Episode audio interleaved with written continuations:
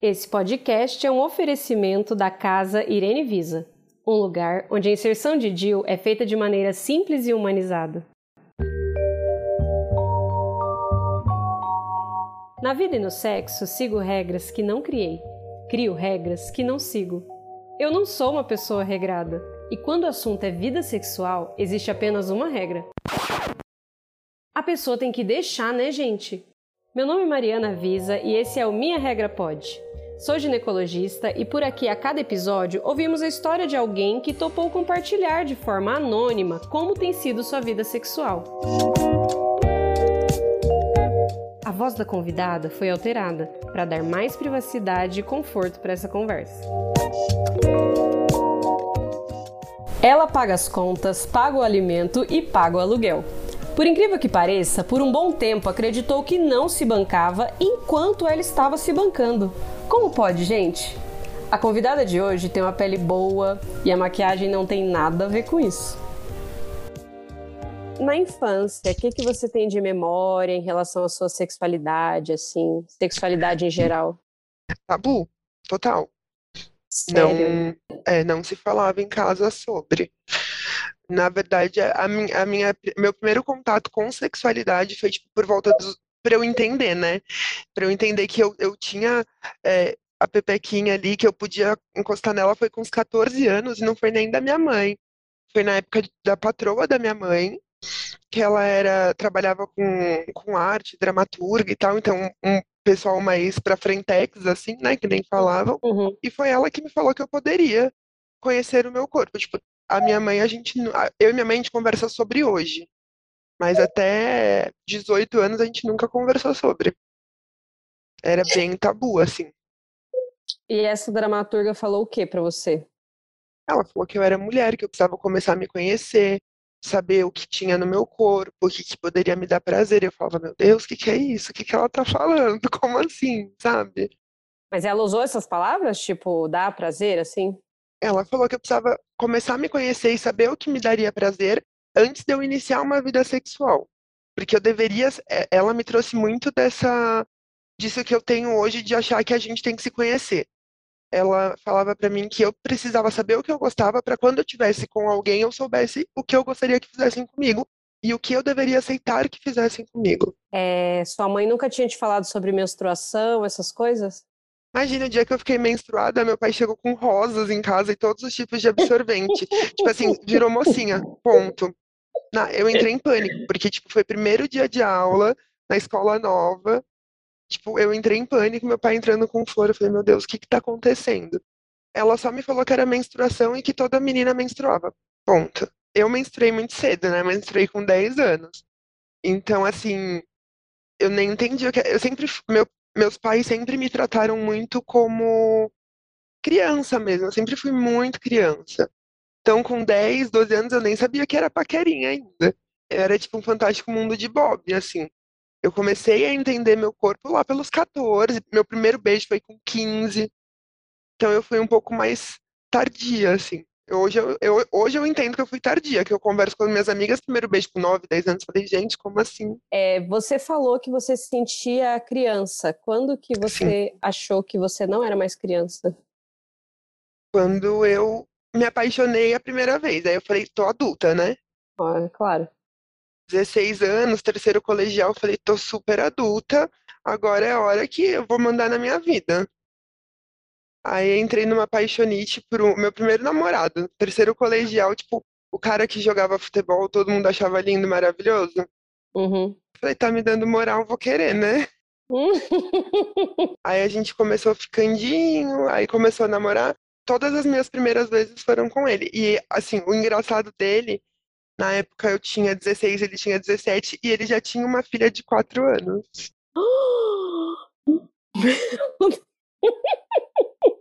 Você acredita? Meu pai queria morrer. Mas por que, que você falou assim, ai, tá me dando moral? Você ficou surpresa dele te dar moral? Eu fiquei, porque assim, depois que eu menstruei, meu peito cresceu e eu fiquei muito desengonçada. Eu fiquei totalmente desengonçada, porque eu sempre fui muito alta. Aí uhum. lá pelo segundo, terceiro colegial, eu comecei a ter curvas, eu comecei a chamar mais atenção. Então, foi daquela de muito menininha pra cara de mulherão, tipo, de uma férias pra volta de escola, sabe? Aí Uhum. todo mundo começou a prestar atenção em mim. Falei, ué, tem alguma coisa esquisita aqui que não era isso. E eu era, tipo, apaixonada por ele já tinha uns dois anos, assim. Eu falei, E nossa, me você notou. não se achava, você não se achava digna dessa paixão dele no começo? Na verdade, não digna. Eu tinha, eu sou pisciana, né? Então, assim, eu vivo minhas paixões pra mim. Então, tipo, ah, eu tenho meu fantástico mundo de Bob, eu invento a história toda na cabeça. Mas, assim, eu, eu, eu deixo muitas coisas acontecerem, virem atrás. Eu- dificilmente eu vou atrás de alguma, de alguma coisa. Quando você teve a primeira relação sexual com com outro boy, você estava numa fase que você se sentia bem. Ah, eu me senti o máximo. Minha primeira vez foi em Porto Seguro, viagem do terceirão. Eu falei, Arrasou. Ai, arrasou. arrasou. Eu me senti o máximo. Eu falei, meu Deus, virei mulher, sabe? Tipo, eu Na sua primeira incrível. relação com ele, você já teve orgasmo, tudo? Não, foi, foi meio estranho, assim. Depois que passou, eu me senti muito bem. Mas na hora, tipo, parecia que eu tinha menstruado de novo, porque saiu muito sangue e eu dei uma chocada, né? Eu falei, cara, eu tô em Porto Seguro, eu tô praticamente menstruada, mas foi legal. Aí a gente demorou um pouco, porque a gente voltou, a gente ficou uma semana em Porto, mais ou menos. Aí até a gente conseguir se ver, porque era adolescente, minha mãe não deixava eu sair, demorou um pouco pra poder ter outra relação de novo. Mas assim, na terceira, quarta vez com ele, eu já tive orgasmo. Ah, então na primeira vez. Ele sabia, né? Ele já tinha feito. Ele era experiente. E a gente sempre conversou, sempre foi muito legal a relação com ele. E por que que acabou? Que acabou o colégio, porque eu queria entrar pra faculdade e viver aquilo. Ele queria ser jogador de futebol. Uhum. Eu queria viver a faculdade mesmo, sabe? Acabou que eu entrei na faculdade, conheci o, o, intermedi... o namorado intermediário e não... sempre estive namorando en- enquanto fiz faculdade. E como que era a relação com esse namorado intermediário? Ele era esquisito. Ele era bem esquisito. Porque assim, ele era muito mais velho. Na época eu tinha 21, ele já tinha 30. Então eu já Uhum. achava muito mais velho. Ele era bem seco, assim, sabe? Mas Uhum. assim, olhando hoje, assim, eu acho que era mais uma relação, a gente era, tipo, amigo. Muito mais do que namorado, assim. E a relação sexual era boa. Era. era. Esse aí inventava umas coisas bem interessantes, assim, ele era bem criativo. Tipo o quê? Ah, tipo, sabe, você já viu aquela musiquinha que tem nova do TikTok do sadomasoquista? Tipo aquilo. A corda de alpinista? A corda de alpinista, é isso.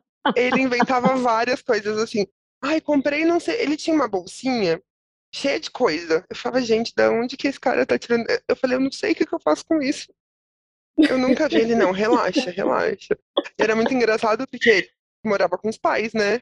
Aham. Eu falei, gente, não dirigia. Eu falei, meu Deus, o que que eu vou fazer? Eu tenho que ficar quieta, muda, calada, com o travesseiro na cara. Mas foi interessante. Foi bem Era bom. interessante. Era. Era Gente, bem bom. Que coisa, você saiu de duas relações boas, sexuais, e daí caiu nesse fera aí? Como é que você caiu nesse fera do mal aí? Cara, me apaixonei. Gente. Ele foi, ele foi, ele foi muito envolvente, sabe, Mari? Ele, ele soube conquistar.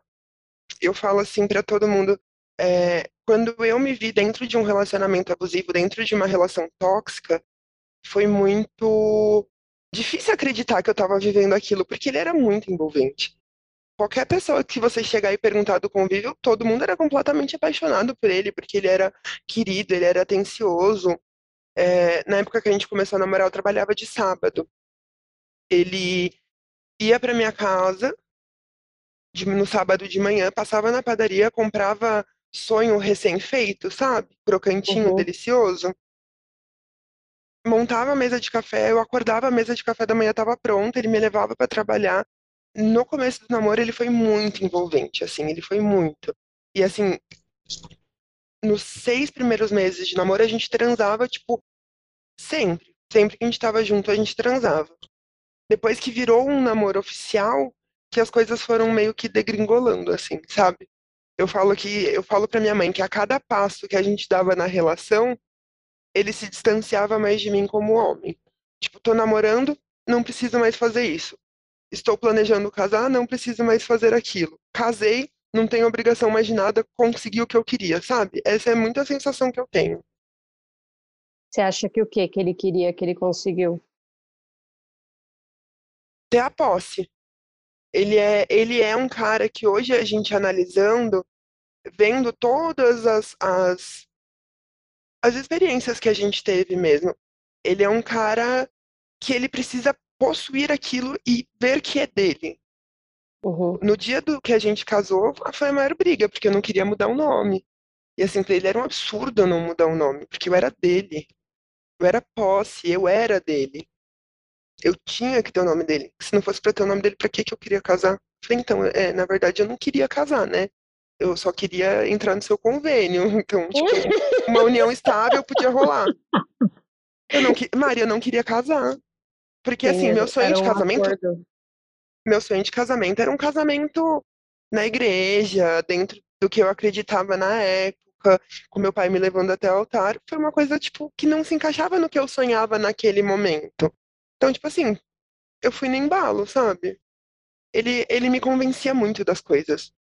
Muito. Ele tinha muito essa lábia de me convencer e de conseguir me, é, me fazer fazer, me fazer fazer o que ele queria, sabe? Como se fosse uma ideia sua. É, ele me convencia que a ideia era minha. E você se sentia, então, uma posse dele? Me sentia, eu me sentia uma bonequinha dele, assim. E ele sempre é, era, era muito engraçado, assim, porque eu sou muito viciada em maquiagem, né? Você já sabe. Sim. Então, e ele foi conhecendo as coisas que eu gostava. Imagina, ele conhece marca de maquiagem, tipo, todos os nomes de marca de maquiagem, para que serve tudo de maquiagem. Ele pesquisava, ele ia atrás do que eu me interessava, e a gente brigava. É, é aquele processo do relacionamento abusivo, sabe? Tipo, o cara é um príncipe, aí vai ficando um lixo, aí ele vê que tá te perdendo, ele vira um príncipe de novo. Uhum. Ele via que, tava, que eu tava entendendo que aquilo não era legal, aí ele ia, tipo, sei lá, numa Sephora da vida, comprava, tipo, mil reais de coisa de maquiagem pra mim, sabe? Achando que aquilo ia me fazer feliz. Por um tempo me fazia. Só que no final das contas eu tava sempre sozinha, o tempo todo sozinha. E o pior Numa é relação que sozinha. dá um peso na consciência daí de não perdoar, né? Como que você não vai perdoar um príncipe? Cara, como que eu não vou perdoar um cara que presta atenção no nome da maquiagem que eu gosto, sabe? Nossa. Mas assim, eu falo pra minha mãe, sempre houveram indícios de que ele é, de que ele era essa pessoa. É que eu não queria prestar atenção. Uma vez eu peguei o celular dele, acabei vendo uma mensagem, não fui atrás, porque eu nunca fui do tipo de pessoa que eu acho, eu acho que todo mundo tem, todo mundo é individual. Não acho que eu tenho direito de fuçar a vida dele. Mas peguei o celular e vi uma mensagem. O celular tocou, abriu mensagem, eu tinha a senha, abri a mensagem para ler. Ele ficou puto, ele quebrou o meu celular. Ele pegou o meu celular no meio e quebrou. Na época a gente estava vendo apartamento para comprar, eu tinha acesso à conta dele, entrei na conta dele, transferi um dinheiro da conta dele para mim, eu fui lá e comprei outro. Mas Uhum. assim, que nem a minha mãe fala, sempre houveram indícios de que ele tinha algum problema, sabe? Só que eu Uhum. era muito. É, eu aceitava muito a parte que ele queria fazer de carinho, de amor, de, de me comprar mesmo. Porque hoje eu entendo isso como uma forma de tentar me comprar, de me dobrar. E como que era a relação sexual nessa relação? Então, até no comecinho no namoro, até uns seis meses de namoro, a gente transava super, assim. E ele Ele era te valorizava, seu orgasmo, tudo. médio. Assim, Hum, a- ele sempre vinha em primeiro lugar, né? Mas uhum. assim, ele sexo oral ele fazia bastante, ele tentava pelo menos, sabe? Uhum. E ele é diabético, não sei se é ainda, né? Porque a gente não tem contato, mas acredito que seja. Ele é diabético e ele Uhum. não controlava. E de um de um período do nosso relacionamento pra frente, isso ficou muito é, virou físico, né? A diabetes dele. Sim, sim. Ele não, não cuidava, não tomava remédio, ficou físico. Isso afetou muito a autoestima dele e ele começou a jogar a culpa em mim também. Falava que a culpa era minha, porque eu tava engordando, porque ele não tinha interesse. Não, não era culpa dele porque ele não tomava o remédio de diabetes, entendeu? A culpa era minha porque eu não, não, não, não criava interesse nele por mim. Pouca gente sabe, mas o pênis fica ereto porque ele recebe uma maior quantidade de sangue. Sim, Brasil, aquilo é sangue. E diabetes é uma doença que afeta os vasos sanguíneos, então é uma importante causa de disfunção sexual. Agora, tendo ou não tendo diabetes, é possível ter prazer e orgasmo mesmo se o pênis não fica ereto suficiente para sustentar a penetração. É muito importante falar sobre isso e tratar com naturalidade esse assunto que não deveria ser motivo de vergonha para ninguém. É, eu lembro de um episódio tipo, que foi muito marcante assim para mim. Eu tava no... a gente já morava junto, a gente não era casado ainda, a gente só morava junto. Eu fui numa despedida do pessoal do trabalho. Super puto comigo, chamei ele pra ir junto, não queria ir não quis me buscar, tipo, se vira, você quer ir, você se vira pra ir, se vira pra voltar. Aí cheguei e falei, ah, vou. Cheguei cedo, tava meio alegrinha, tinha tomado um, umas cervejas, né? Falei, ah, vou tomar um banho, aproveitar que ele tá dormindo no sofá, tomar um banho, colocar uma lingerie e tal, não sei o quê. Eu subi em cima dele, ele me empurrou, falou, vai tomar no cu, sai daqui, não quero. Tipo, me descartou como se eu fosse lixo, assim. Uhum. Isso para mim pegou muito. Aí ele, ah, não quero, você tá muito pesada, você você tá feia. Ele, ele via... O que ele mais falava para mim é: toma cuidado que a sua barriga tá chegando no seu peito. Isso me causava um desespero, Gente. assim. Hum. E eu achava que isso não me afetava, mas afetava pra caramba, assim. Tanto que eu resolvi fazer a bariátrica, né? Uhum. É, o meu processo com emagrecimento, ele me fez enxergar no espelho o que eu tinha dentro de mim. Fez sair de dentro de mim uma coisa que eu não conseguia, porque eu tinha vergonha eu tinha, eu falo que eu sou, eu falo muito assim para as minhas amigas, que a gente quando é gordinha, a gente acha que a gente tem que ser legal com todo mundo. Que você acha que você, é que você, que você a gente acha que ser gordo é ser feio e não é. São coisas completamente diferentes. Só que a gente fala que a gente tenta ganhar no carisma. Então eu era muito legal com todo mundo, muito boazinha com todo mundo. E de repente, tipo, juntou com um combo e começou a vir para fora a coisa de eu ser legal com todo mundo, eu comecei a ser legal comigo eu comecei a me amar, a me cuidar. Eu me olhava no espelho, a sensação que eu tinha é que tudo aquilo que eu tinha dentro de mim estava abrindo e vindo para fora. E foi onde ele surtou, né? Porque a partir do momento que come eu comecei a entender o amor próprio, eu comecei a ler, foi bem na época que começou a se falar sobre o feminismo e sobre o empoderamento feminino. Uhum. Então as coisas se casaram muito assim na minha vida. E eu comecei a ver que o que eu não tava, que o que eu estava vivendo não era legal, não era uhum. o certo talvez fosse um padrão que eu já estava acostumada a ver em relações muito antigas e antiquadas, mas não era o certo. Que eu deveria estar feliz e, e confortável naquela situação. Eu tinha um cartão de crédito de 200 reais, meu salário ficava inteiro com ele. A, a, é, tipo, a gente recebe vale refeição e vale alimentação.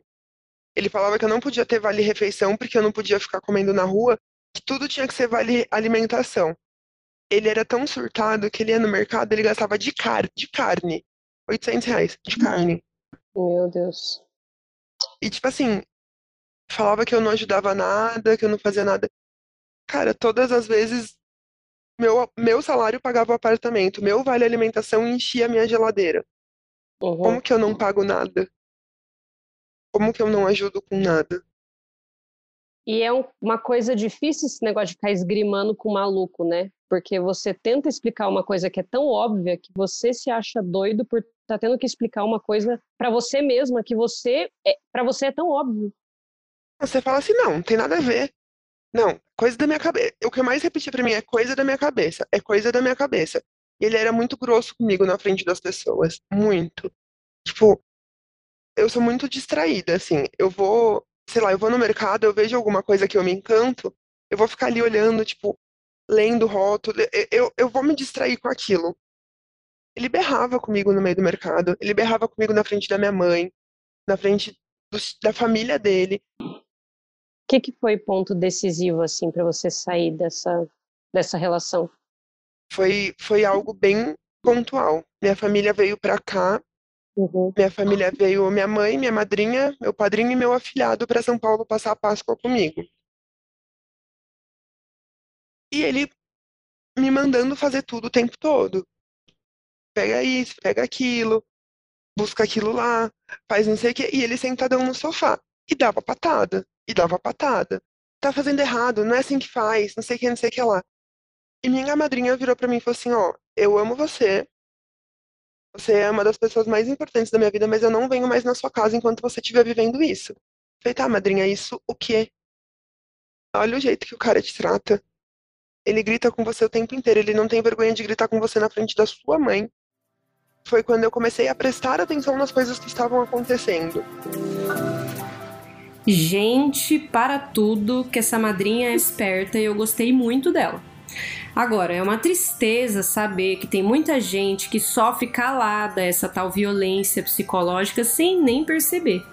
E é mais difícil mesmo, porque a violência psicológica vem travestida de chantagem, humilhação, constrangimento, ameaça. Sabe aquele caso em que a pessoa nunca bateu, mas humilha você em público, quebra vidro, quebra celular, quebra porta, acelera o carro, finge que vai bater no carro da frente só para te deixar com medo, sabe como? Violência psicológica é crime e é citada na Lei Maria da Penha. Para esse tema, eu indico o seriado Made, que retrata com maestria esse tipo específico de agressão.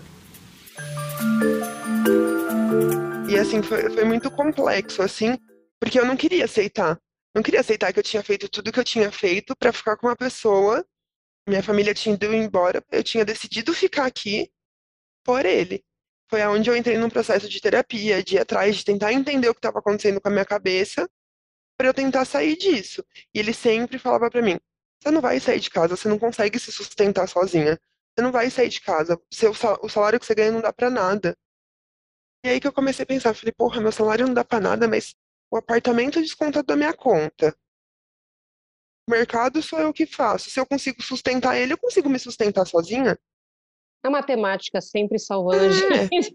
Não, e assim, ele não queria dar o divórcio de jeito nenhum. Hum. Aí falou que ia fazer terapia, que ia tomar o remédio. Teve é que é, é, esse episódio ele, é muito... ele jogava para você, ele jogava para você essa questão do remédio, tipo, se você se comporta, eu trato a minha doença. É, se você uh -huh. não se comporta, eu não trato a minha doença. Exatamente. Tipo, enfermeira de macho. Aham. Uh -huh. é, quando eu decidi pedir o divórcio, eu lembro que eu peguei o carro e fui com uma amiga minha ver um é, ver, a, ver um apartamento, um quarto na casa de uma amiga dela, que eu já estava planejando sair de casa. Peguei o carro e fui. Quando eu cheguei em casa, tinha dois potinhos assim de remédio em cima da, da mesinha de centro. Eu liguei para ele e falei: Meu, que porra é essa, né? Você vai se matar? Você tá tomando um remédio para acelerar o metabolismo, que é tipo remédio de cafeína de academia, e um remédio de, de sinusite, um negócio que vai te agitar e um negócio que vai te derrubar. Tá querendo se matar? Atendeu a enfermeira do trabalho dele falando que ele estava passando mal, que ele falou que ele tinha tomado uma série de remédios, que ele queria acabar com a própria vida e não sei o que, não sei o que lá. Meu primeiro instinto foi abrir o lixo da minha casa. Tava cheio de cartela de remédio, cheio, cheio de cartela. Fui até o hospital que estavam levando ele. Cheguei lá, o cara tava sentado na maca, tipo, normalzão. Lazer. Total. Aí o, o enfermeiro da, da, de onde ele trabalhava virou para mim e falou assim: se ele tivesse tomado tudo que ele falou que ele teria tomado, ele não estava aqui, ele estava em convulsão no mínimo. Aí liguei para liguei pro pai dele e falei, ó, resolve, B.O. é seu, tô indo embora. Cheguei em casa, minha privada entupida. Oh. Então, tipo, ele fez toda uma uma história para colocar a culpa em mim. Aí ele falava para a família dele, é porque ela tá me largando. Eu não quero mais porque ela tá me largando. Você, não, você teve uma associação muito clara do ganho de peso associada a uma relação muito pesada Sim. e da perda de peso associada a uma leveza de espírito. Sim. Mas para algumas pessoas, o pós-bariátrico é extremamente depressivo. Por que, que você acha que isso acontece? De verdade, porque as pessoas não fazem as, as coisas da forma correta. Quando eu fiz a bariátrica, foi, meu médico pegou muito comigo a questão da terapia. Muito. Ele falou: se você não fizer terapia, não se comprometer a fazer terapia, eu não te opero. Então, eu fiz um, uma terapia antes, durante, e eu faço até hoje a terapia. Uma das coisas que eu trabalho muito é a minha associação de imagem. É, eu nunca me achei feia, tá? Eu sempre me achei muito bem arrumada. Só, só era gordinha. O principal motivo de eu procurar bariátrica é porque eu tenho uma hernia de disco e isso me causava um certo desconforto de ir no médico, um monte de coisa. E, obviamente, hoje, analisando de uma forma fria, me incomodava, tipo, é um saco você chegar numa loja, não ter roupa para você. Uhum. Isso, isso fere a autoestima da gente. Só que meu principal motivo mesmo foi, foi a coluna, porque eu não aguentava mais é, cada 15, 20 dias no hospital, sabe? Uhum. E a terapia ela foi muito, muito necessária, assim, para eu entender que a minha imagem estava mudando. E é uma linha muito tênue, assim, entre você se empoderar como mulher e você gostar da imagem que você está vendo, com a parte de você se achar e ter uma arrogância grande porque você está se achando muito última bolacha da, do pacote, sabe? Uhum. Então isso é uma coisa que eu trabalho na terapia até hoje, para tomar cuidado da forma como eu me vejo. É, de eu me enxergar não melhor do que o outro, mas melhor do que eu ontem. Cada um é cada um, sabe? Isso é uma Uhum. coisa que eu trabalho muito na terapia, porque eu acho que é uma linha muito tênue, assim, é, é, é um fio de cabelo, sabe? Entre você estar com a sua autoestima bem e você ser egocêntrica com o outro. Arrogante, acabar passando um pouquinho, sabe? O tanto de mulher que a gente conhece que já passou por coisas parecidas comigo me ajudou também de não, de eu não me sentir, como que eu vou te falar? A coitadinha, sabe? Uhum. Acontece, a gente tá aí, pode acontecer com qualquer uma de nós. Com qualquer um de nós pode acontecer. E me fez enxergar que é todo, no final das contas é todo mundo igual. Só que cada um tá numa condição naquele momento. Você se sentia meio burra, assim, de ter passado por essa relação? Eu me sentia. Eu, eu falava, cara, eu estudei, eu tive família perto, tive uma família. Eu falo que a minha mãe. Eu, eu brinco muito com a minha mãe, eu falo, mãe, é culpa sua e do meu pai, tá? Ela, por quê? Eu falei, porque você me criou pra passar, cozinhar, costurar, bordar, tudo pra ser dona de casa. E eu achava que eu tinha que dizer amém pra tudo que eu tava vivendo. Eu achava que eu tinha que aceitar, porque eu via minha mãe aceitando muito do meu pai, sabe? Meu pai foi, Uhum. meu pai foi meio sem vergonha, assim. Hoje a gente tem uma relação muito maravilhosa. Meu pai é meu melhor amigo. Meu pai sabe tudo, até dos boys que eu pego. Ele, eu ligo pra ele e falo, pai, então, sabe? Sair com pessoa tal, eu conto pra ele como se ele fosse, tipo, um amigo mesmo.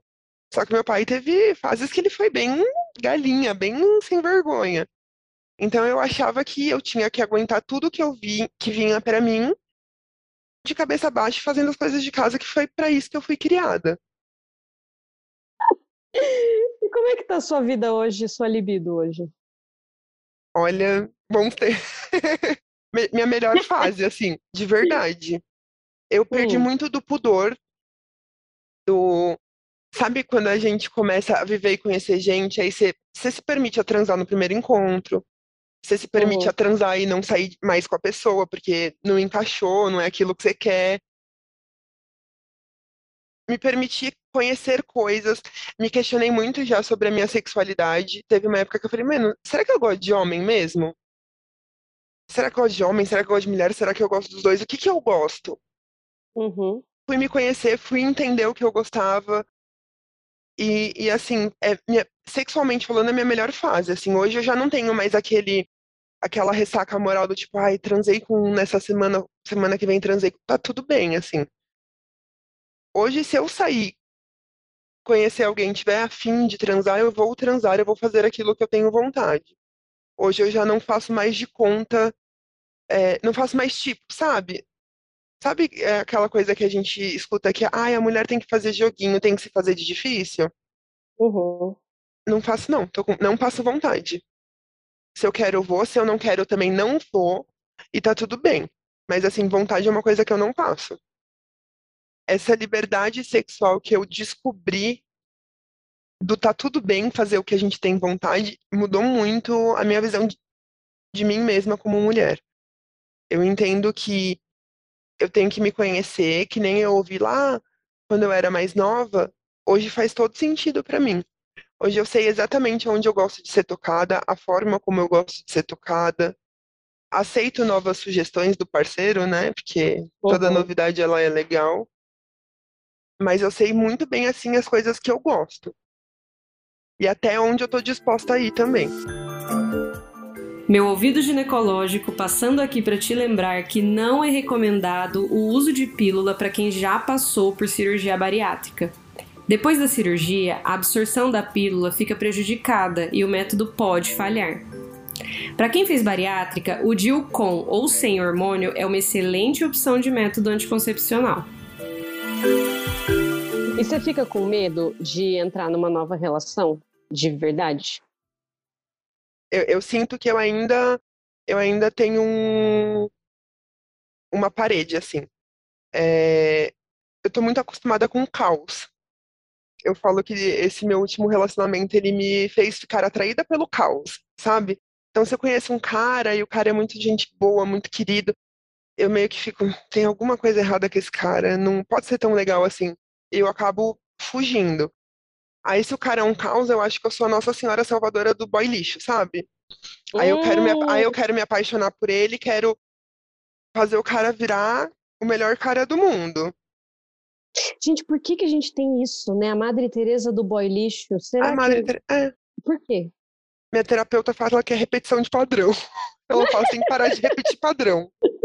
Eu falo muito que se, a, se as pessoas trabalhassem a empatia, ia ser muito mais fácil, né? Porque assim, não vou ser grossa. Obviamente, em muitos momentos a gente é, porque a gente age na hora, no calor da emoção. Mas se eu for parar para pensar nas coisas, eu vou querer tratar o outro da forma como eu gostaria de ser tratada.